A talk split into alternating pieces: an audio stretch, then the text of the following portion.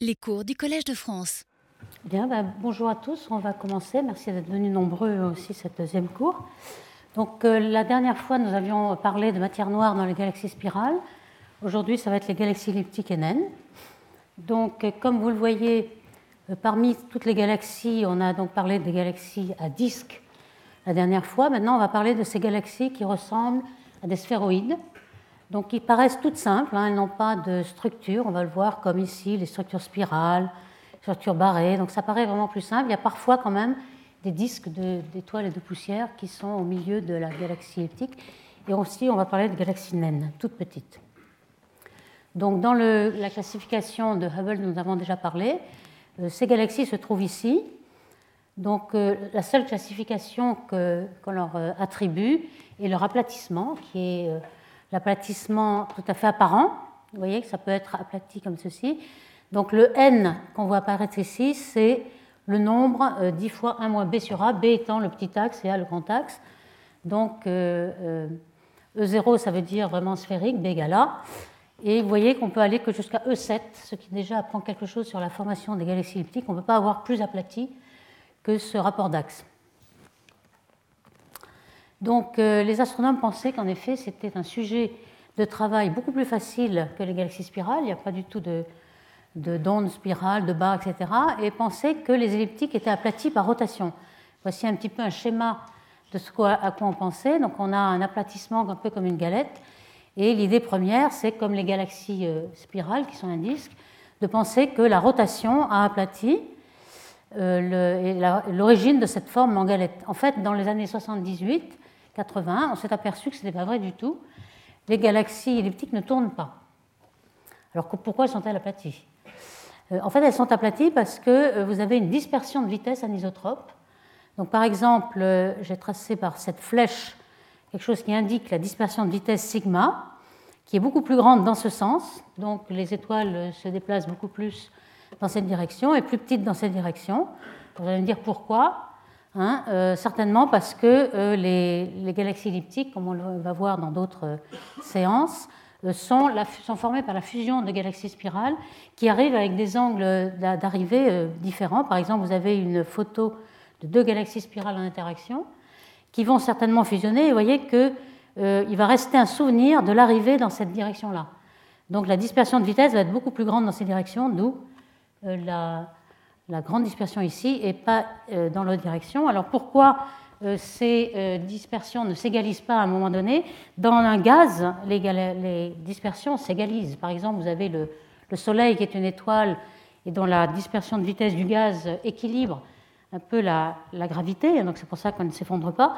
Et à ce moment-là, le, gaz entre en collision, c'est un milieu très collisionnel, donc toute dispersion de vitesse dans un sens équilibre dans l'autre, vous avez quelque chose d'isotrope. Les étoiles ne rentrent jamais en collision. En fait, elles ont pas, quand on appelle collision, ce n'est pas les collisions de, comme une boule de billard, elles ne se touchent pas, mais euh, elles n'échangent même pas leur énergie. C'est-à-dire que lorsqu'il y a une déviation euh, d'une étoile par rapport à une autre, euh, le temps pour qu'elles échangent toute leur énergie est de 10 puissance 17 ans, c'est-à-dire au moins 10 puissance 7 fois l'âge de l'univers. Donc il n'y a absolument aucune collision. Donc les étoiles, une fois qu'elles sont lancées, ne rentrent pas en collision, donc elles ne peuvent pas égaliser leur dispersion de vitesse, et leur dispersion de vitesse peut être anisotrope et donc être à l'origine de ces formes elliptiques. C'est quelque chose qu'on a compris donc euh, assez récemment dans les années 80.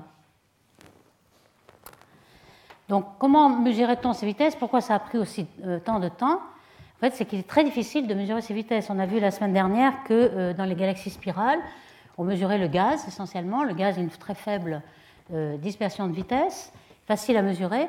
Ici, il n'y a pas de gaz dans les galaxies elliptiques, c'est des vieilles étoiles et euh, on se sert de, spectres stellaires, c'est-à-dire les raies d'absorption qui proviennent des atmosphères stellaires. Ces atmosphères sont très chaudes, elles sont élargies, les raies sont élargies par la pression, et donc elles ont une largeur au moins égale à 200 km par seconde ou plus. Donc c'est justement l'ordre de grandeur des vitesses de rotation qu'on voudrait mesurer. Donc euh, c'est vraiment très difficile. Il faut faire une déconvolution en supposant qu'il y a euh, un, un template, une fonction bien connue pour chaque étoile. Donc il faut le décomposer en population stellaire et essayer de déconvoluer. Voici un, exemple de spectre stellaire ici. Euh, vous avez la longueur d'onde en angstrom, euh, une étoile typique, vous voyez que les raies sont très larges, les raies d'absorption, et une galaxie typique. Alors vous voyez déjà que le spectre est décalé vers le rouge, mais ça c'est simplement la, vitesse d'expansion de l'univers, donc on calcule déjà le décalage. Et puis ensuite, vous voyez que la largeur, elle est pratiquement égale, une étoile toute seule, à la largeur de vitesse de la galaxie. Donc euh, c'est vraiment très difficile et il faut déconvoluer, c'est-à-dire lorsqu'on a une distribution de vitesse selon la ligne de visée qu'on appelle LOSVD, bon ça c'est un détail, mais on, arrive à faire une transformée de Fourier, à déconvoluer le spectre vraiment de la galaxie et, de, le spectre des étoiles. Alors, une fois que l'on a fait ce, travail, maintenant il y a des algorithmes automatiques euh, qui le font directement sur le spectre. Alors, voici ce que les, astronomes avaient obtenu dans les années 80, où s'est aperçu qu'il n'y avait pas de rotation. Donc, on a essayé de quantifier, il y en a quand même qui tournent un tout petit peu. Donc, on peut mesurer la vitesse moyenne de rotation de la dispersion de vitesse. Dispersion de vitesse, ça veut dire mouvement brownien, euh, quelque chose qui est complètement au hasard. Et par contre, la vitesse euh, euh, moyenne, c'est vraiment ce qui ressort, qui n'est pas zéro. Hein, si c'était complètement au hasard sans rotation, ce serait zéro. La vitesse moyenne n'est pas zéro et de temps en temps, il y a une petite vitesse. Dans les galaxies spirales, ce rapport vitesse de rotation sur dispersion de vitesse, c'est quelque chose qui est là-haut 5 à 10, donc très très haut. Ici, on a une toute petite rotation et puis on le, dessine en fonction de euh, l'aplatissement relatif, euh, epsilon, l'ellipticité apparente, parce qu'une euh, difficulté supplémentaire dans les galaxies spirales, dans les galaxies elliptiques pardon, par rapport aux spirales, c'est qu'on ne sait pas les déprojeter, on ne sait pas exactement quel est l'angle. Pour un disque, c'est très facile, on suppose qu'il est infiniment fin, et lorsque on voit une ellipse en projection, on reprend le rapport des axes, ça vous donne l'inclinaison. Ici, on a une certaine ellipticité, on ne sait pas si elle est intrinsèque ou bien due à l'inclinaison. Donc ça, on ne peut le faire que de façon statistique, c'est pour ça qu'on plotte un grand nombre de points. Et en fonction de l'aplatissement donc, observé, on sait un petit peu euh, déduire ce qui va être dû à l'aplatissement intrinsèque et, euh, et, de projection. Donc on a mis sur ce diagramme en cercle plein les elliptiques de très faible masse. vous voyez qu'elles sont très proches de la courbe. La courbe, c'est une euh, courbe théorique qui a été établie par Binet et qui considère des objets aplatis, quand même, un peu comme les spirales, un peu plus épais quand même, mais où la dispersion est isotrope. Donc tout l'aplatissement est dû à la rotation en quelque sorte, bien qu'il soit très, avec une grande dispersion de vitesse. Et on dirait que les points euh, remplis là euh, correspondent à cette courbe en gros, avec le, barre d'erreur. Et puis euh, les croix aussi sont les bulbes de galaxies spirales. on pense que ces bulbes, lorsqu'on voit une galaxie vue par la tranche, on voit qu'il y a un sphéroïde qui ressemble un petit peu à une petite elliptique. On va voir que ce n'est pas du tout pareil, mais enfin quand même, c'était intéressant de mettre là-dessus les bulbes. Ils ne tournent beaucoup moins que les, que les disques, et ils sont en fait sur la, courbe isotrope. Et puis euh, les ronds vides, ce sont les elliptiques massives. Il y en a qui ne tournent pas du tout, donc vous avez une limite supérieure de la vitesse de rotation. Donc toutes les elliptiques massives ne tournent pas. Alors évidemment, euh, ça c'est une mauvaise nouvelle pour obtenir la matière noire. Il va falloir se contenter euh, de la dispersion de vitesse pour avoir la masse dynamique de l'objet. Il faut aussi avoir la distribution de lumière, car on voudrait comparer, pour avoir la masse totale, on voudrait comparer euh, la masse des étoiles euh, à la masse dynamique, donc l'énergie cinétique égale l'énergie potentielle. Pour avoir la masse des étoiles et l'énergie potentielle, il faut avoir la, luminosité. Alors là, on sait que, ça, ça simplifie beaucoup les observations, on sait que, par exemple, la, loi de Vaucouleurs. De Vaucouleurs était un astronome français bien connu euh, qui a travaillé surtout au Texas dans au XXe siècle et qui a euh, découvert le premier que les profils de lumière des galaxies elliptiques avaient une loi universelle euh, qu'il appelle loi en R un quart, loi bien connue, qui veut dire que la magnitude ou bien le log de l'intensité de lumière que vous recevez est proportionnel à la loi R un quart, la puissance 1 quart. Donc vous voyez ici la magnitude ou le log de l'intensité et puis euh, le R1 quart ici, vous voyez qu'en effet, on a une belle droite. Ça marche beaucoup mieux même que la loi de Hubble qui avait été proposée et qui est le, pointillé. Donc en fait, la plupart des galaxies elliptiques vérifient très très bien cette loi. Les bulbes de galaxies spirales, par contre, sont des disques exponentiels, donc comme les disques en loi exponentielle, ils ne représentent pas la même chose que les galaxies euh, elliptiques. Alors ça, c'est les observations. pourquoi y a-t-il cette loi en R1 quart? En fait, la théorie peut donner une, explication approximative euh, qui est relativement simple et qui est due euh, à Ivan King ici. C'est-à-dire que nous avons des systèmes, en simplifiant beaucoup, euh, qui sont un petit peu quasi-isotropes, pas tout à fait, puisqu'il y a une dispersion isotrope, mais on peut revenir avec une homothétie à quelque chose qui serait isotrope, et qui ne dépend pas du moment angulaire. Il n'y a pas de rotation. Donc on, suppose que euh, tout le, nombre d'occupations des, étoiles dépend que de l'énergie. Il y a une seule variable ici, l'énergie, l'énergie cinétique par exemple, l'énergie potentielle aussi. Vous avez donc euh, une loi de Boltzmann, simplement, euh, comme un gaz parfait qui, a une certaine dispersion de température, une dispersion de vitesse. Ici, la température équivalente, ce serait la dispersion de vitesse, sigma 2. Vous voyez qu'on a une exponentielle en sigma 2 et une loi de distribution, et cette loi donne exactement euh, cette distribution de lumière en fonction du rayon pour chaque elliptique. Vous avez un cœur ici, et puis euh, ça s'arrête et ça est tronqué un rayon qu'on appelle rayon de marée. En effet, euh, ce qui va tronquer la distribution de lumière, ce sont les voisins, les galaxies voisines, qui vont avoir des effets de marée et qui vont tronquer la, distribution. Donc finalement, cette loi de vos couleurs, elle s'explique bien par ces profils théoriques qui sont uniquement basés sur une loi exponentielle de, Maxwell, si vous voulez, pour la distribution en énergie des particules il y a des petits écarts évidemment à cette distribution euh, qui sont euh, juste par exemple liés aux, interactions de marée, justement aux perturbations qui sont dues aux voisins. Euh, vous avez par exemple les profils qu'on appelle T1, T2, T3. T1, c'est exactement la loi de vos couleurs en R1K. Puis T2, il y a des petits excès ici d'étoiles qui sont tirés par les voisins autour, parce que les galaxies elliptiques sont en général dans des environnements assez riches. Il y a beaucoup de compagnons et vous avez des interactions de marée. T1, T2, T3, etc. Donc vous voyez un peu que les profils de lumière sont vraiment euh, très simples et très bien vérifiés pour les galaxies elliptiques. Alors une, incertitude aussi, c'est qu'on ne connaît pas du tout la forme des galaxies elliptiques. Contrairement aux spirales, on sait que c'est un disque. Là, vous avez euh, plusieurs hypothèses. L'hypothèse plus simple, c'est se, se, dire que c'est un sphéroïde de révolution. Alors vous avez deux cas pour un sphéroïde de révolution. Vous avez un cas qu'on appelle oblat, ou oblet en anglais en fait, oblat ici, euh, ça veut dire qu'il y a deux axes égaux. Les deux axes égaux sont les grands axes. Et puis le prolate, vous voyez que c'est deux axes égaux aussi, c'est un sphéroïde de révolution, mais les deux axes égaux sont les petits axes. En gros, vous avez une galette et puis vous avez un, ballon de rugby ou un cigare, ou comme vous voulez. Hein, c'est deux formes complètement différentes. Et ça, ça va nous euh, donner une idée de la formation des galaxies elliptiques, hein, comment elles se sont formées. Euh, on a l'impression qu'on voit à peu près à égalité ces deux formes dans la nature. Et puis en fait, plus, plus généralement, euh, ce n'est pas des sphéroïdes de révolution, mais c'est des triaxes, c'est-à-dire qu'on a trois axes différents. Euh, là, on a simplifié en ayant deux axes égaux, mais en fait, on a trois axes. Ça, c'est encore plus complexe, mais on espère que euh, très souvent, il y aura deux axes qui seront assez voisins pour qu'on considère deux axes égaux et un autre différent. Et ces deux axes égaux, en général, ils sont dus au fait qu'il y a du gaz au départ dans les galaxies elliptiques qui ont formé les étoiles, et que le gaz symétrise en fait. Le gaz est collisionnel, il va aplatir, euh, former des disques, et ces disques sont axisymétriques. Donc on va avoir au moins deux axes égaux dus au gaz qu'il y avait autrefois. Et si en plus la galaxie elliptique accrète du gaz, il y aura une raison pour euh, égaliser deux axes. Mais très souvent, on a trois axes tout de même. Alors comment on le, sait qu'il y a trois axes? Eh bien, euh, en projection, on voit des, des, des rotations d'isophotes. Alors voici ce que ça veut dire. Lorsqu'on a un système qui intrinsèquement n'est pas perturbé. Par exemple, ici, euh, on a pris vraiment un système extrême euh, qui est aplati comme un disque. Donc un axe très petit. Et les deux autres axes ne sont pas égaux, donc c'est un triaxe. Hein.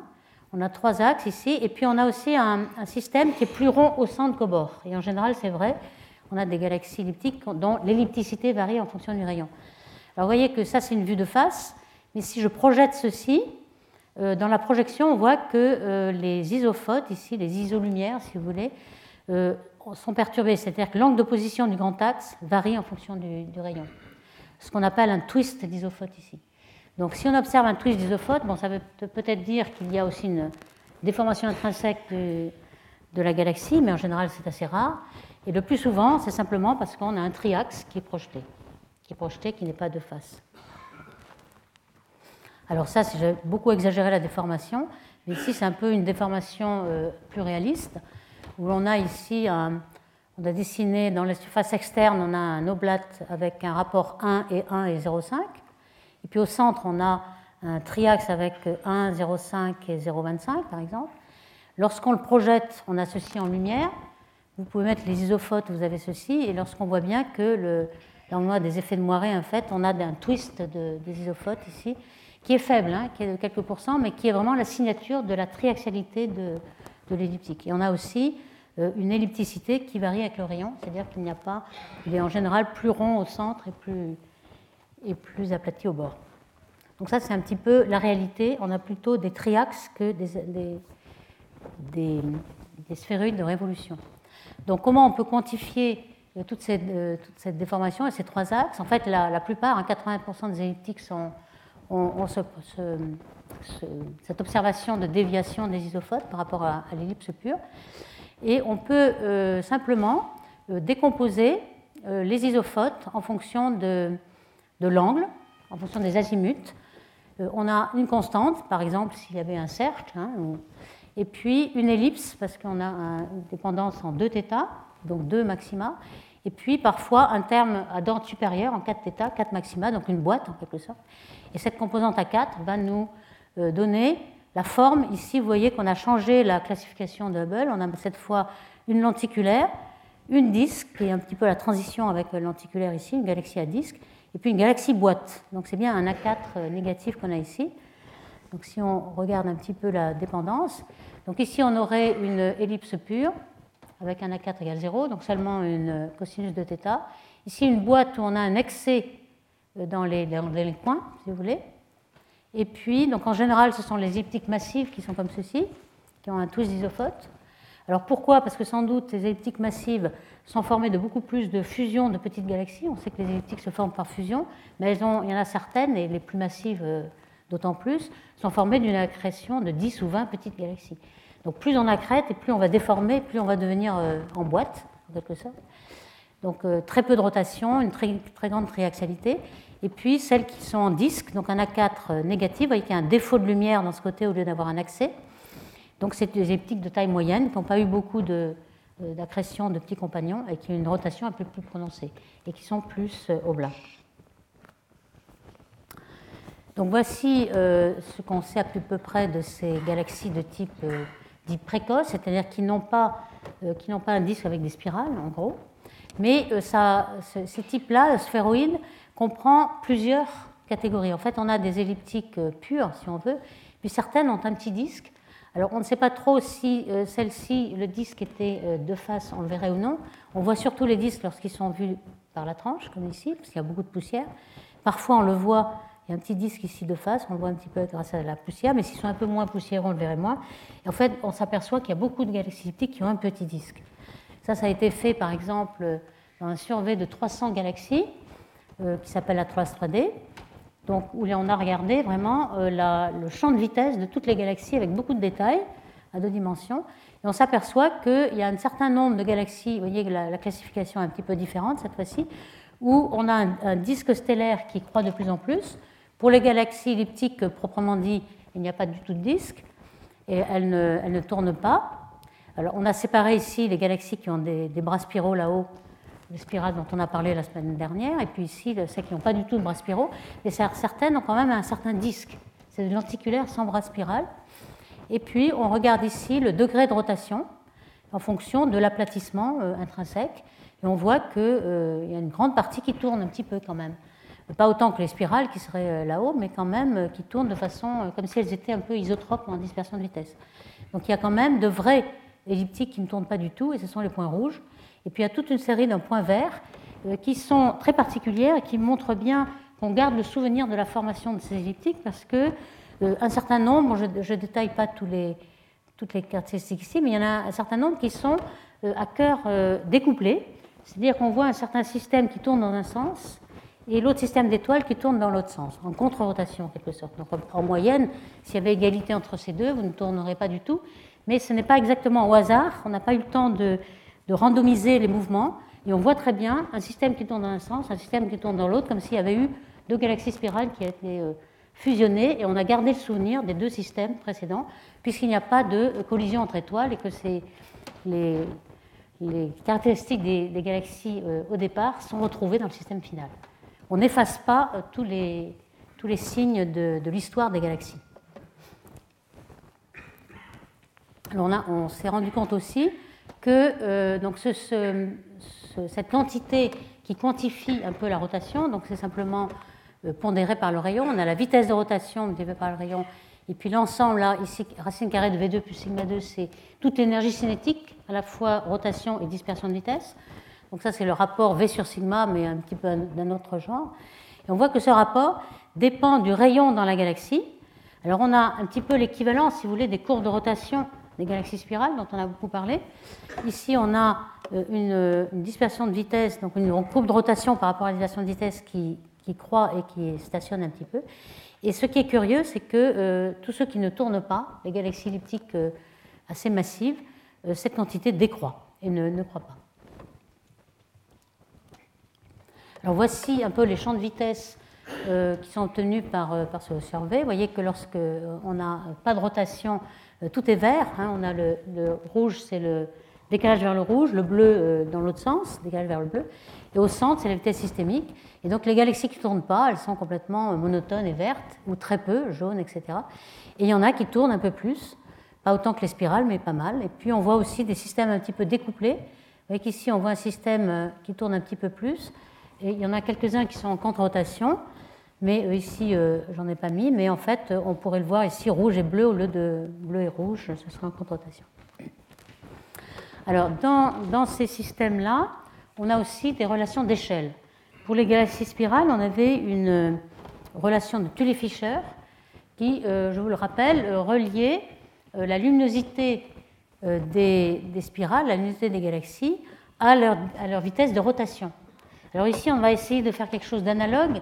la vitesse de rotation n'existe pas, en fait, elle est très très faible. On va mettre à la place la dispersion de vitesse ici. Et cette dispersion de vitesse, c'est quand même une caractéristique de toute la matière qui existe dans la galaxie, donc essentiellement la matière noire, si euh, la matière noire dominait. Donc euh, ici, on a euh, masse totale, matière noire comprise, et ici, c'est la luminosité, donc seulement la matière visible.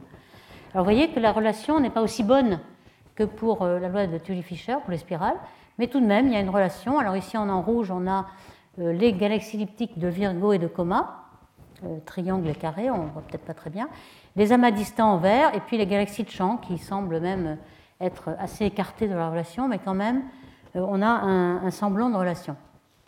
Alors, on a une relation bien meilleure si on se rend compte que c'est une relation qui n'est pas à deux, paramètres, comme sigma et m, il y a aussi un autre paramètre qui est sans doute le rayon, la concentration de l'objet. Alors, on a essayé de, euh, de, calculer une quantité qui soit une combinaison linéaire de la dispersion de vitesse sigma et puis aussi de la euh, brillance de surface. I, c'est la luminosité sur le rayon carré, donc la brillance de surface. Donc évidemment, cette, euh, cette, expression, elle est tout à fait empirique, mais l'idée est que vous avez un espace à trois paramètres, donc on pourrait le mettre dans un cube, et que vous avez quelque chose qui représente toutes les galaxies sont sur un plan qu'on appelle plan fondamental. Et si vous regardez le plan de façon par la tranche, et c'est ce qui est essayé ici, c'est-à-dire qu'on a tourné euh, le plan pour le voir par la tranche, et à ce moment-là, on voit une très bonne corrélation. Donc il y a bien à trois dimensions un plan fondamental, et c'est ça qui va nous aider à euh, reconstituer, à classifier un peu les galaxies, à regarder comment elles se sont formées et combien de matière noire on va pouvoir trouver grâce au sigma ici. Donc euh, si je résume un petit peu dans ces relations d'échelle, on avait donc pour les, les spirales une loi de Tully-Fisher qui reliait alors ici, on avait dit euh, la dernière fois qu'il n'y avait pas seulement la luminosité des étoiles, mais aussi la masse de gaz, parce qu'il y avait beaucoup de gaz et certaines galaxies, euh, ça comptait beaucoup. Donc on avait associé la masse de gaz et la masse des étoiles en masse des baryons.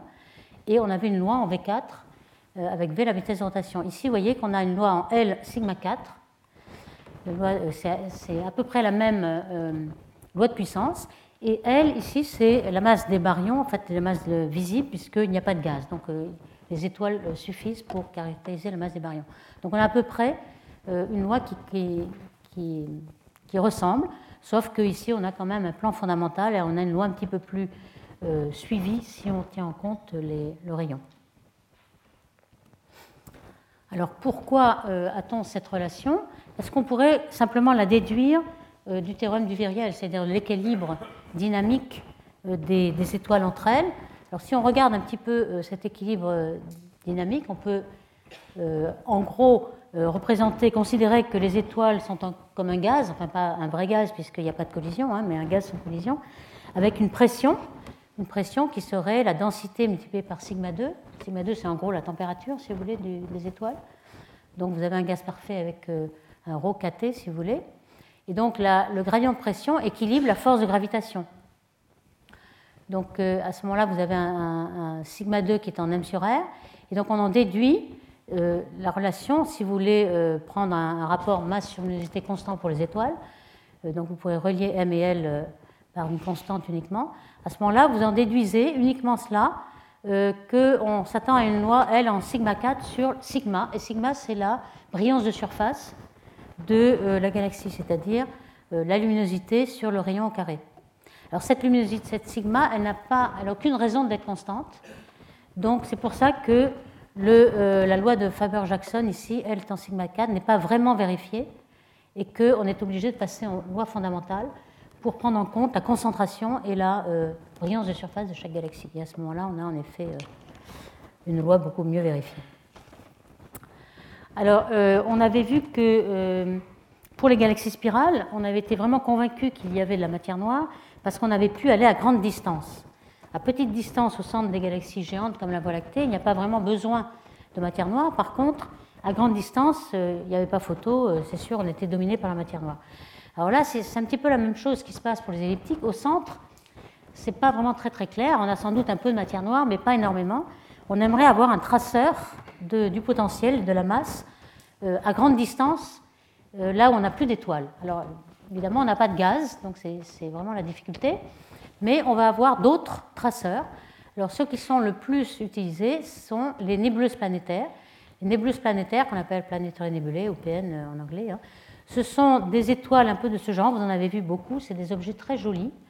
En fait, qui sont dus à quoi? Ils sont dus à, une fois que l'étoile qui ressemble un peu au Soleil, hein, c'est des étoiles de masse solaire, qui, euh, après le stade géante rouge, ils, évacuent, enfin ils éjectent une enveloppe de gaz, qui est une enveloppe de gaz ionisé. Donc l'étoile est beaucoup plus grosse qu'une étoile ponctuelle qui est au centre. Vous avez un objet très très gros et qui rayonne beaucoup, puisque vous avez du gaz ionisé très chaud qui est ici, qui rayonne en bleu, euh, en H-alpha, en rouge, O3, etc. Donc l'arrêt de O3 est très utilisé ici. Et puis parfois vous avez des formes bizarres euh, qui sont remarquables simplement parce que ces étoiles sont binaires et que vous avez des perturbations à, l'équilibre sphérique. assez souvent, il y, en a, aussi qui sont sphériques, mais celles-ci sont, remarquables car elles ont des, formes bizarres. En fait, ces nébuleuses planétaires ce sont des, outils pour tracer. Euh, elles existent à grande distance, mais elles, ça permet en fait euh, d'avoir, grâce à l'arrêt O3, euh, la vitesse par effet Doppler de ces objets un par un. C'est-à-dire que les étoiles à des distances dans les galaxies proches, on n'arrive pas à avoir euh, un spectre euh, pour une étoile une par une, c'est pas assez brillant. Là, on peut les avoir une par une. Et je vais vous montrer comment. Il y a aussi des amas globulaires. Et c'est vrai que euh, les amas globulaires sont plus abondants dans les galaxies elliptiques que dans les spirales. pourquoi? Parce qu'on pense que les amas globulaires se forment dans les fusions entre galaxies. Alors, notre galaxie, par exemple, n'a pas eu de fusion depuis 10 milliards d'années. C'est pour ça que tous les amas globulaires sont très très vieux. Mais dans Andromède, qui a une collision très récente, il y a des amas globulaires très jeunes. On le voit dans les collisions de galaxies, il y a des, amas de gaz qui sont très concentrés et qui forment des amas globulaires, des, amas d'étoiles très serrés. Donc ça, c'est très intéressant parce qu'il y a beaucoup plus d'amas globulaires dans les galaxies elliptiques par unité de masse. Mais en fait, on, va voir qu'ils sont quand même assez peu nombreux, même par rapport aux nébuleuses planétaires. Donc ces nébuleuses planétaires, par l'arrêt de O3, va nous permettre de tracer. Et puis il y a aussi un autre outil que je mentionnerai ici, qui est plus récent, et qui est l'antigravitationnel. Alors on en a parlé aussi déjà dans les sciences précédentes. Euh, dans les amas de galaxies, vous avez euh, des lentilles fortes. Vous avez par exemple des arcs. Ici, vous avez un arc euh, gravitationnel. Lorsque vous avez une très grande lentille, très massive, un, amas de galaxies, vous déformez les galaxies d'arrière-plan simplement par déviation des rayons lumineux. Alors évidemment, une seule galaxie, c'est une toute petite lentille et les déformations vont être très faibles.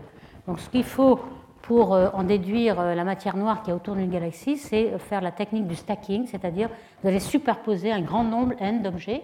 Donc prendre un grand nombre de galaxies, vous allez euh, sommer toutes celles-là pour voir si vous avez des tas de lentilles faibles autour du, lentille, du cisaillement gravitationnel. Alors ça, c'est quand même assez difficile. Ça a été fait récemment en 2013 par Brimio et Et ils ont une, une, distribution un petit peu isotherme des halos noirs, mais c'est encore pas très très convaincant et c'est très statistique et relativement déformé parce que vous avez un grand nombre de galaxies sur la ligne de visée. Donc, d'après ce récent résultat de l'antigravitationnel, ils ont obtenu qu'à grande distance, même à 5 fois le rayon optique de la galaxie, on pouvait avoir la loi de Faber-Jackson, ici, un, peu à l'envers, puisqu'on a sigma en fonction d'elle, le d'elle en fonction de sigma, mais enfin c'est la même chose. Et ils ont regardé un grand nombre de galaxies, donc aller à un, redshift assez grand, 0.3, 0.2, donc ça remonte quelques milliards d'années. Et donc euh, il faut quand même euh, faire en, quelque sorte tenir euh, en compte le fait que vous pouvez avoir une évolution de luminosité des galaxies qui peut être en 1 plus n. Donc voici un petit peu. Mais pour l'instant, on n'a pas encore de résultats très, très marquants sur des galaxies individuelles. Donc je reviens à la technique des nébuleuses planétaires. Ici, vous voyez que c'est assez ingénieux. On, se sert de l'imagerie contradispersée, c'est-à-dire euh, vous, avez, au lieu de faire un spectre avec des longues fentes où vous pourriez avoir une nébuleuse planétaire par fente, ce qui prendrait un temps très grand, euh, il suffit de prendre euh, un prisme qui va disperser la lumière sans fente. C'est-à-dire que vous avez tous les spectres de tous les objets qui sont dans votre champ à la fois. Alors ici, par exemple, c'est la galaxie de Saint-Eurusé. Vous avez un certain nombre de points. parmi ces points, il y a des étoiles qui sont des étoiles d'avant-plan, des étoiles de la Voie lactée, en quelque sorte qui sont indésirables, qu'on voudrait en éliminer. Et puis il y a des nébuleuses planétaires qui tournent autour de la galaxie de Centaure. Donc, euh, quelle est la différence? Ben, Vous voyez que les, étoiles du champ euh, sont en continu, donc ont une raie ici, qui est la dispersion de leur lumière fait une grande raie. Et puis, euh, les, les, nébuleuses planétaires ont un point, parce qu'en fait, vous les voyez en O3, la raie d'émission d'O3. Le continuum, vous ne le voyez pas, ce sont des étoiles très loin. Donc vous voyez l'arrêt de O3, donc vous voyez un point. Alors évidemment, ce point, il est déplacé par la vitesse de la nébuleuse planétaire. Donc ce que vous faites, c'est que vous tournez votre prisme euh, au moins à 90 degrés ou à 80, et vous avez deux spectres avec la, nébuleuse planétaire avec un autre endroit, et vous avez la vitesse de déplacement de cette nébuleuse planétaire, donc par effet Doppler, en comparant les deux. Et euh, encore mieux, pour aller plus vite, euh, il décompose euh, le faisceau lumineux en deux, et on prend ces deux prismes, et vous avez les deux en même temps dans une seule pose. Donc ça va très vite. Dans le champ, vous pouvez avoir toutes les vitesses des nébuleuses planétaires en un seul champ. C'est ça qui permet d'avoir des traceurs de vitesse autour des galaxies elliptiques. Alors par exemple, un exemple c'est NGC 44 94 et euh, vous voyez ici euh, le spectre des étoiles qui sont en effet des continuums assez longs et puis les nébuleuses planétaires ce sont celles-ci qui sont euh, encadrés de vert, de bleu, de rouge. Ici, vous aviez la galaxie avec toutes les nébuleuses planétaires mesurées. Là, il y avait une étoile qui était une trop grosse étoile, mais perturbatrice de la Voie lactée, donc on a enlevé tout ceci. Et vous pouvez faire un champ de vitesse, donc qui va bien au-delà de, du champ que vous aviez avec les vitesses des étoiles, les vitesses d'absorption. Alors, qu'est-ce que cela donne? Alors, ça donne ces diagrammes-là. Vous avez des, des diagrammes un tout petit peu de rotation pour cette galaxie-là, mais très peu. Hein. vous voyez, vous avez 60 km par seconde. Pour des galaxies elliptiques massives comme ceci, si c'était une galaxie spirale, vous auriez 300 km, donc ici. Donc vous avez une petite rotation mais faible, et vous avez une grande vitesse de dispersion, et qui décroît. Hein. Ici, c'était les étoiles, et puis ici, c'est les nébuleuses planétaires qui continuent euh, bien plus loin que euh, les étoiles, le champ de vitesse. Euh, voici un petit peu comment ils l'ont interprété. Alors là, c'est quand même assez compliqué pour l'interpréter. Vous voyez que ces deux modèles-là sont deux modèles de, sans matière noire, c'est-à-dire de, galaxies elliptiques où vous n'avez que la matière des étoiles visibles. Et vous voyez qu'avec les barres d'erreur qu'on a sur les nébuleuses planétaires, ce n'est pas énormément évident que vous ayez besoin de beaucoup de matière noire. Mais ici, c'est un modèle avec matière noire qui marche beaucoup mieux quand même. Et donc, vous avez tous les points de nébuleuses planétaires qui sont dedans. Donc on trouve en gros jusqu'à 5 fois le rayon efficace optique euh, de 0 à 40% de matière noire dans ces galaxies elliptiques. Alors ça, ça dépend aussi de euh, l'anisotropie des vitesses. Alors ça, c'est un gros problème que nous n'avions pas dans les galaxies spirales, vu que euh, vous aviez une courbe de rotation du haut gaz qui est, isotrope. Et ici, il faut qu'on prenne en compte ce rapport d'anisotropie, donc je vais revenir un petit peu plus dans, dans, cette slide ici. Par exemple, les premiers qui avaient fait des courbes de, rotation en quelque sorte pour les elliptiques, c'était en 2003. Ils avaient regardé ces, systèmes-là, ces trois systèmes, Et avec la, dispersion de vitesse en fonction du rayon, ils avaient conclu qu'il n'y avait pas du tout de matière noire dans les galaxies elliptiques. Vous voyez un petit peu toutes les nébuleuses planétaires qu'ils avaient observées autour d'une galaxie elliptique, ça va relativement loin. Et en fait, c'était dû au fait qu'ils n'avaient pas pris en compte l'anisotropie des vitesses. L'anisotropie des vitesses, c'est ce fameux paramètre bêta.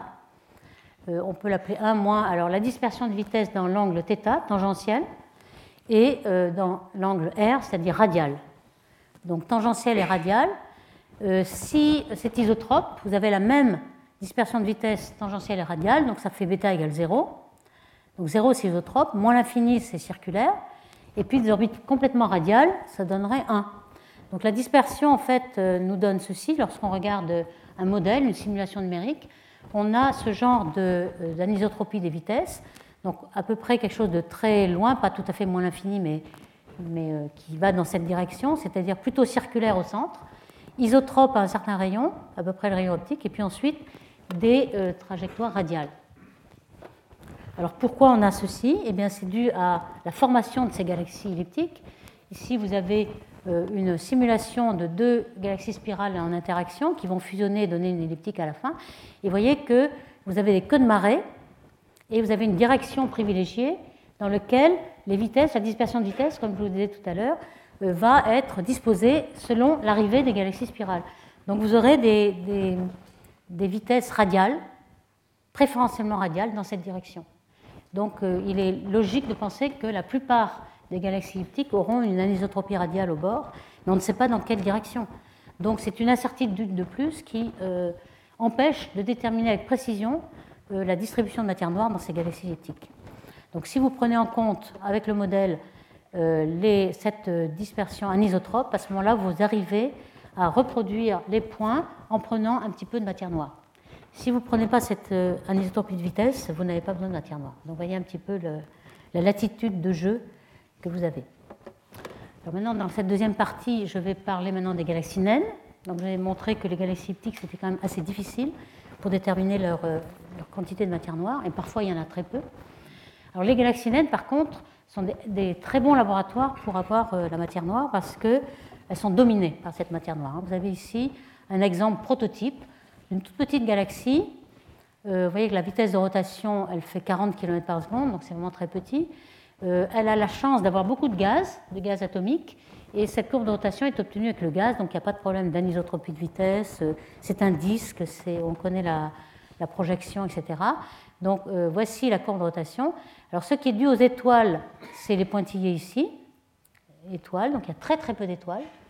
Les étoiles sont très peu dominantes. Ce qui est dû au gaz, c'est ces pointillés-là. Donc la masse de gaz est bien plus grande que la masse des étoiles. Mais par contre, la masse de matière noire est bien plus grande que la masse de gaz et que la masse des étoiles. Donc on est vraiment dominé par la matière noire. Et euh, ça, c'était un, exemple historique, euh, mais euh, depuis, en 2009, ici, ça c'était 89, donc 20 ans plus tard, on a un grand nombre de courbes de rotation de naines et ces résultats sont tout à fait confirmés. Et on a un rapport euh, dont on a parlé aussi pour les galaxies spirales, qui est le fameux rapport état entre euh, le gaz et la matière noire. Alors si je reviens un peu en arrière, vous voyez que la forme de la courbe de rotation due au gaz, c'est la même que celle due à la matière noire, mais euh, qui, diffère par un certain rapport. Donc le rapport état, c'est le rapport qu'il faut mesurer, qu'il faut multiplier le gaz pour retrouver la, courbe de rotation totale. Alors ce rapport, il est à peu près 10 en log 1, hein, si vous voulez, ici pour les galaxies spirales. Pour les naines irrégulières, est un petit peu plus petit. Pour les lenticulaires, c'est-à-dire les galaxies plumatives un peu plus gros. Mais c'est quand même toujours autour de 10. Donc ce qui nous, nous renforce en fait sur euh, le fait, la constatation qu'il y a un grand couplage fort entre les étoiles, le gaz et la matière noire. Alors ici, euh, à nouveau, pour un plus grand échantillon de Swatters, le rapport masse sur luminosité qui est obtenu en fonction du type des galaxies. Ici, vous avez lenticulaire, A, B, C, toute la séquence de Hubble, et puis les, les, naines sont ici, les, naines irrégulières. Alors ça, le type, on voit qu'il y a quelques variations de rapport M sur L, et le rapport de matière noire sur euh, gaz est à peu près constant aussi, il décroît. Euh, pour les naines, c'est un peu plus petit. Et puis, en fonction de la masse, la magnitude ou la masse des étoiles, il y a à peu près une constante de M sur L et puis une décroissance de, de ce rapport état. Alors, il y a aussi une autre observation qui nous confirme qu'il y a vraiment un rapport étroit entre matière visible et matière noire, parce que voici une des galaxies qui est assez remarquable, une galaxie naine. tout le rouge, c'est le gaz hydrogène H1, hein, vu à 21 cm, et puis l'optique, c'est ce que vous voyez en blanc au centre. Ce que vous voyez là, c'est euh, une structure spirale bien marquée. Hein. Vous avez un bras qui vient d'ici jusque-là. Donc on a vraiment des structures euh, cohérentes d'un bout à l'autre de la galaxie. Et ça, c'est quand même surprenant, puisque euh, on sait que cette galaxie est dominée par la matière noire. Si la matière noire était une sphère, un halo noir sphérique autour, le disque de gaz n'est pas du tout autogravitant. C'est-à-dire que sa gravité peut être négligée par rapport à la gravité du halo noir. Donc il n'y aurait aucune raison que euh, ce gaz se mette en, spirale. C'est-à-dire que les spirales, c'est une instabilité gravitationnelle qui se retrouve parce que vous avez une autogravité, vous avez une, attraction des, particules de gaz entre elles. Donc ici, on a l'impression que le gaz est autogravitant et donc euh, peut-être euh, il y a une grande partie de la matière noire qui est dans le disque après tout et qui participe aux instabilités et ça ne correspond pas à l'image d'un lot de matière noire sphérique et un tout petit peu de gaz au centre. Alors les galaxies naines on connaissait toutes ces galaxies euh, depuis relativement longtemps, hein, puisque les galaxies DDO, qui est donc le prototype était celui que je vous ai montré, 154, ont été découvertes dans les années 60. Mais récemment, on en a détecté des galaxies naines de tout type. Alors ici, c'était des galaxies euh, irrégulières euh, avec beaucoup de gaz, mais on sait qu'on a maintenant des galaxies naines de type sphéroïde. On va en parler beaucoup parce qu'il y a beaucoup de matière noire dans celle-ci. Et puis il y a aussi des, naines elliptiques et qui ont euh, très très peu de matière noire. Alors là, on va voir pourquoi. On va essayer de voir pourquoi. Alors voici un petit peu euh, les images, le, zoo, si vous voulez, le Galaxy Zoo, de toutes ces naines. Euh, les naines elliptiques naines, là, ici, étaient connues depuis longtemps aussi parce qu'elles sont très lumineuses. Elles sont très compactes, donc à brillance de surface d'étoiles, c'est très visible d'assez loin. Par contre, celles qu'on a détectées très récemment et en grand nombre, ce sont celles-ci. Vous voyez que c'est très très diffus et on a des difficultés à le voir, surtout lorsqu'il y a des étoiles de la Voie lactée qui se, qui se mettent en confusion par-dessus. Donc celles-ci qui ont beaucoup de matière noire et qu'on a découvert récemment, celles-ci pratiquement pas de matière noire, on va voir pourquoi. Euh, ici, ce sont ce qu'on appelle ultra compactes, des naines ultra compactes. Vous voyez pourquoi? Simplement, euh, elles sont encore plus concentrées que les naines elliptiques ici. Alors là, il y a des naines normales, lenticulaires, qui ressemblent à des toutes petites spirales les naines irrégulières dont on vient de parler, avec beaucoup de gaz, beaucoup de formation d'étoiles, et puis euh, des, galaxies un petit peu particulières qui sont appelées bleu compact, BC pour bleu compact, et qui euh, sont aussi un petit peu comme des irrégulières, mais plus compactes, en train de former des étoiles, un petit peu des flambées de formation d'étoiles. Et il y a un petit effort qui a été fait pour les classifier, mais on ne comprend pas encore très bien d'où elles viennent. Vous voyez qu'il y a des systèmes, en comparaison à la, à la, séquence de Hubble, il y a des systèmes qui ont beaucoup de gaz, comme les spirales ABC, donc on les met en bleu, elles forment des étoiles. Puis des systèmes qui sont plutôt précoces, avec des vieilles étoiles, mais sans gaz, comme les elliptiques et lenticulaires. Et en luminosité, elles sont beaucoup plus faibles. Les plus faibles, ce sont les, naines sphéroïdales, et les plus fortes, les naines elliptiques qui sont plus compactes. Alors voici un petit peu de, euh, de caractéristiques de ces naines. Alors ici, c'est une naine elliptique qui a très peu de matière noire, ici, qui a même un profil exponentiel. On pense que peut-être il s'agirait de, euh, bulbes de galaxies spirales qui seraient tronquées. Le disque a été tronqué par interaction de marée. En général, on trouve ces galaxies au voisinage de galaxies géantes plus proches. Donc cette hypothèse est, peut-être euh, justifiée, surtout qu'elles n'ont pas un profil de deux couleurs, donc ce pas des galaxies elliptiques euh, qui sont dues à la fusion de plusieurs, mais qui, euh, qui ont un profil exponentiel comme les bulbes. Et puis certaines, par exemple, lorsqu'on on fait un traitement euh, de un filtrage des basses, basses, fréquences, ici, vous voyez la galaxie elliptique sans, sans filtrage, après filtrage, vous voyez qu'il y a une petite spirale en dessous. Alors ça, c'est bizarre parce qu'il n'y a pas de gaz. Lorsqu'il n'y a pas de gaz, vous ne devrez pas trouver de spirale. Le gaz est nécessaire pour euh, amplifier l'instabilité. Donc c'est quelque chose, sans doute, qu'il y avait du gaz récemment, qui a perdu son gaz et qui euh, a quand même une petite spirale vestige de cette époque-là, mais qui va bientôt perdre sa spirale, sans doute dans un futur assez proche. Donc on pense qu'une euh, grande partie de l'explication de cette grande variété de naines est due à l'environnement. Et ceci se voit aussi sur ce diagramme. Ici, vous avez en abscisse la densité de voisins, la densité de galaxies dans, dans l'univers autour de la naine. Donc c'est le nombre de galaxies en projection par degré carré, nombre de galaxies voisines par degré carré. Donc ce qu'on voit ici, c'est qu'il y a un pic pour des grandes densités, donc un environnement riche pour des naines euh, elliptiques. Il y a des naines elliptiques avec noyau, sans noyau, mais enfin c'est une, on va voir plus tard. Et puis ensuite, les disques et les bleus, celles qui ont encore du gaz et de formation, elles se retrouvent plutôt, hein, le pic bleu ici, et plutôt dans des environnements pauvres. Donc il n'y a pas eu beaucoup d'interactions. Elles ont encore du gaz, elles font encore des étoiles. Euh, lorsqu'elles arriveront dans un environnement riche, elles vont sans doute être euh, transformées en naines elliptiques. Elles seront balayées de leur gaz. Et alors balayées de leur gaz, pourquoi? Parce qu'il y a des interactions de marée. Il y a aussi de la, pression dynamique du gaz qui a autour euh, du gaz chaud qu'il y a autour dans les groupes. On a vu que dans les amas de galaxies, il y a beaucoup de gaz chaud qu'on voit en X. Dans les groupes de galaxies, il y en a un petit peu, qu'on, parfois on a du mal à voir, mais autour de la Voie lactée, par exemple, on pense qu'il y a beaucoup de gaz chaud qui pourrait euh, balayer le gaz des galaxies qui tombent euh, à proximité. Donc vous voyez que quand on regarde les galaxies dans le groupe local, alors ici vous avez Andromède, qui est un zoom de cette position-là. Ici vous avez la Voie lactée avec un certain nombre de naines qui sont autour. Donc nous avons notre propre environnement de naine, si vous voulez, et Andromède avec euh, Messier 33, qui est la galaxie du triangle, a aussi euh, tout un tas de naines qui sont liées à Andromède et qui tournent autour. Donc euh, ces petites galaxies sont en général appartiennent à un halo central et ce sont des satellites de, galaxies naines. Et ça explique peut-être toutes les déformations et toute leur histoire.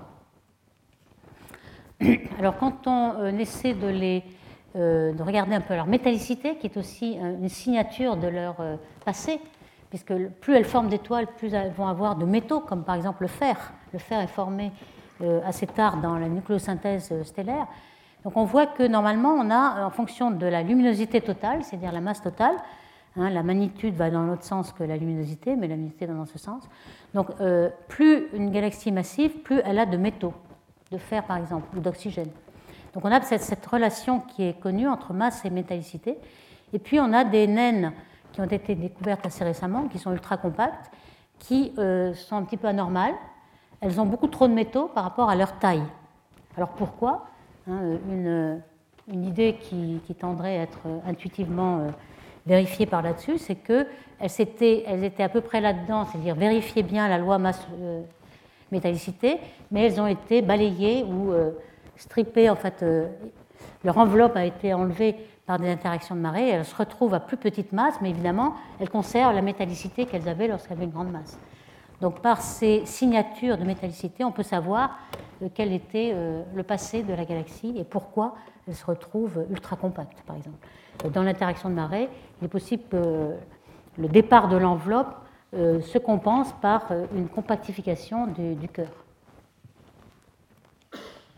Alors je passe aux naines sphéroïdales qui sont les plus intéressantes pour l'interaction, pour la matière noire.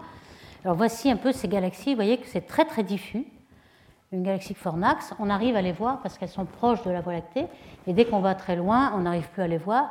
C'est vraiment euh, euh, cette galaxie est ici, mais c'est assez difficile de le voir. Donc leur masse euh, totale d'étoiles, hein, c'est quelques 10 puissance 5 masses solaires, c'est-à-dire un petit peu comme un amas globulaire, mais beaucoup plus dilué. Un amas globulaire pour la même masse serait beaucoup plus concentré.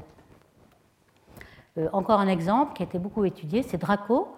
On est obligé de, l'entourer par un cercle vert pour que vous voyez où est la galaxie, parce que vraiment c'est assez difficile à voir, vu qu'il y a beaucoup d'étoiles de la Voie lactée qui, qui, se mélangent. Mais la galaxie est ici. Et récemment, une étude a montré qu'elle était 40% euh, plus grande que ce qu'on pensait, parce qu'évidemment, on avait un petit peu. Euh, il y avait une confusion avec les étoiles euh, d'avant-plan. Donc ici, on a le centre de la galaxie, ici le bord.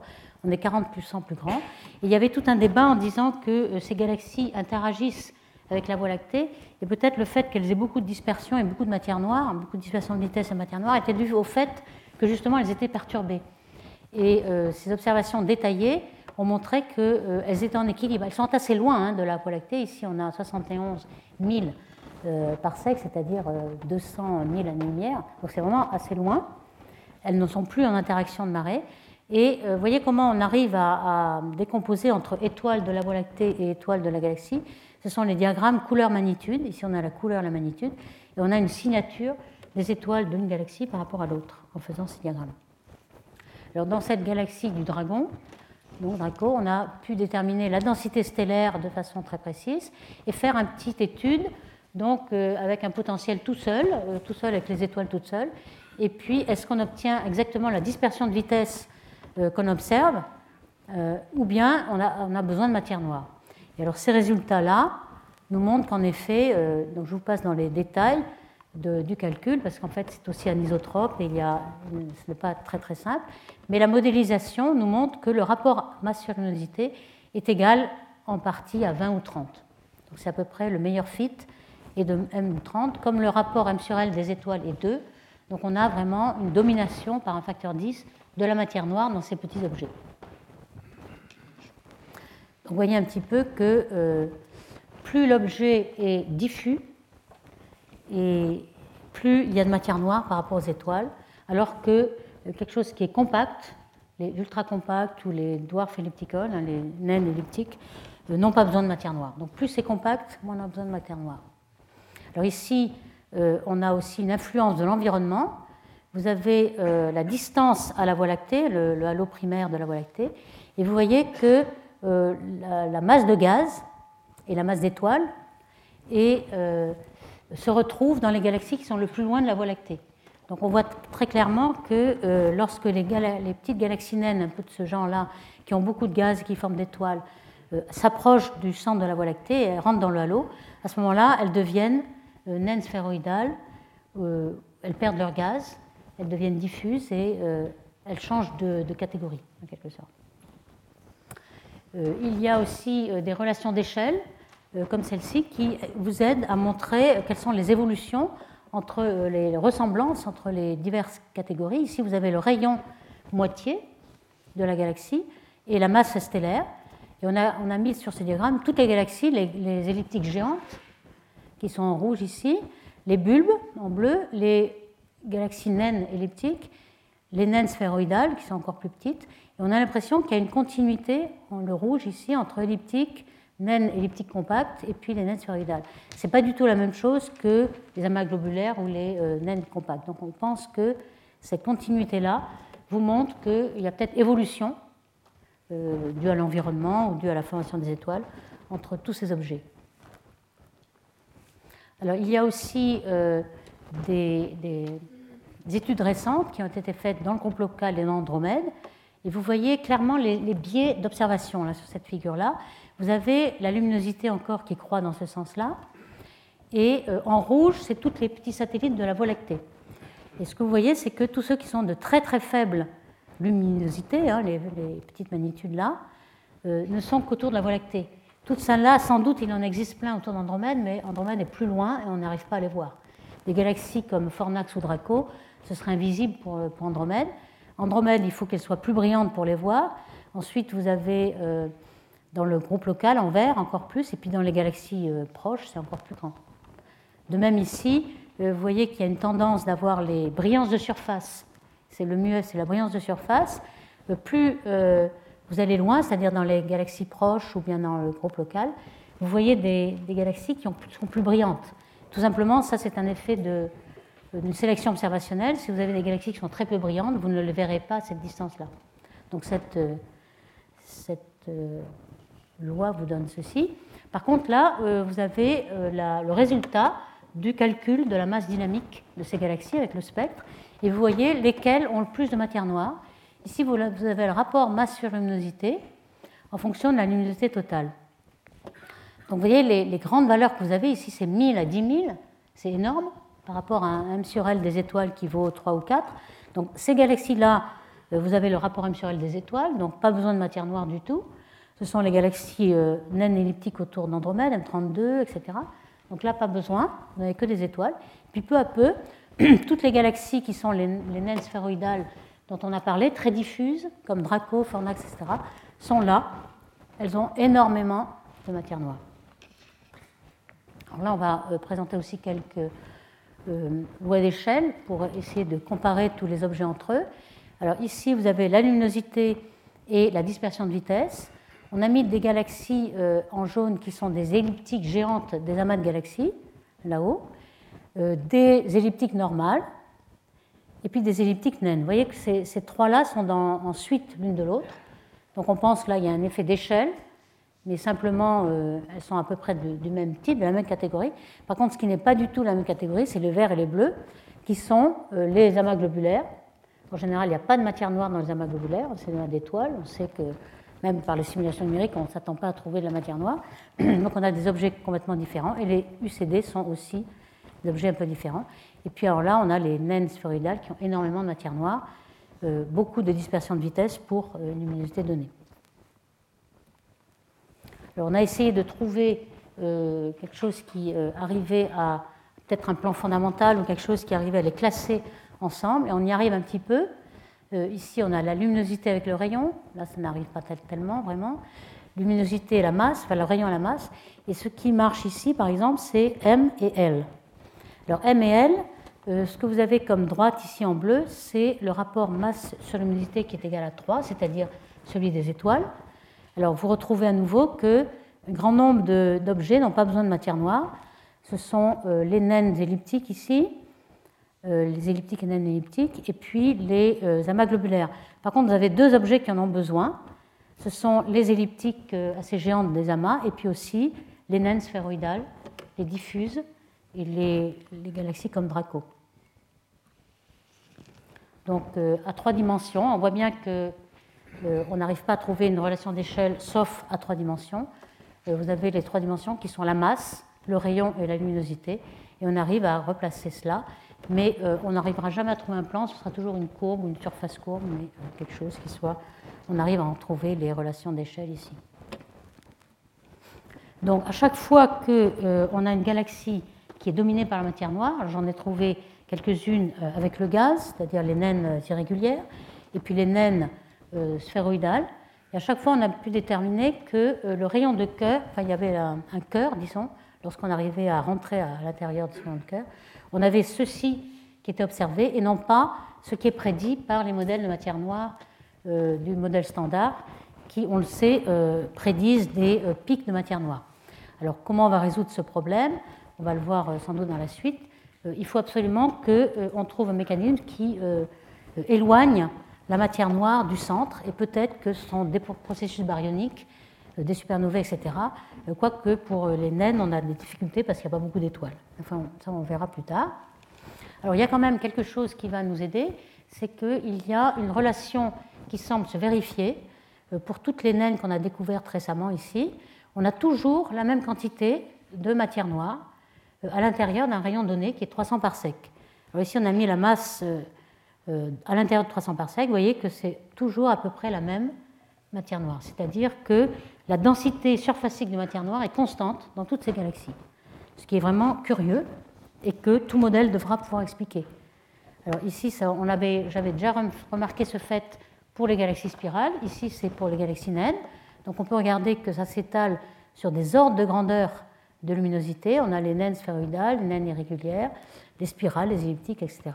Alors c'est d'autant plus remarquable que lorsque vous prenez la luminosité visible, pas la matière noire, elle varie beaucoup en fonction des rayons. Hein. c'est plutôt les points ici. Alors si je le mets de façon plus euh, claire, en fait, on a ici donc la densité surfacique de matière noire, c'est la droite que je viens de vous donner. Donc on a une constante euh, euh, densité surfacique de matière noire en fonction de la luminosité des galaxies, ici, hein, toutes les luminosités, les naines et les géantes. Et puis les points colorés, c'est la densité euh, euh, visible, c'est-à-dire la densité surfacique de baryons.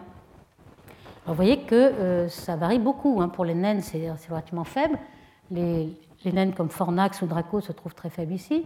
Les elliptiques sont très fortes. Donc on a vraiment une très très grande variation de densité surfacique d'étoiles. Par contre, la matière noire, on a une constante. Donc ça, euh, je laisse pour les séances suivantes euh, le soin d'expliquer pourquoi. Donc je vais terminer.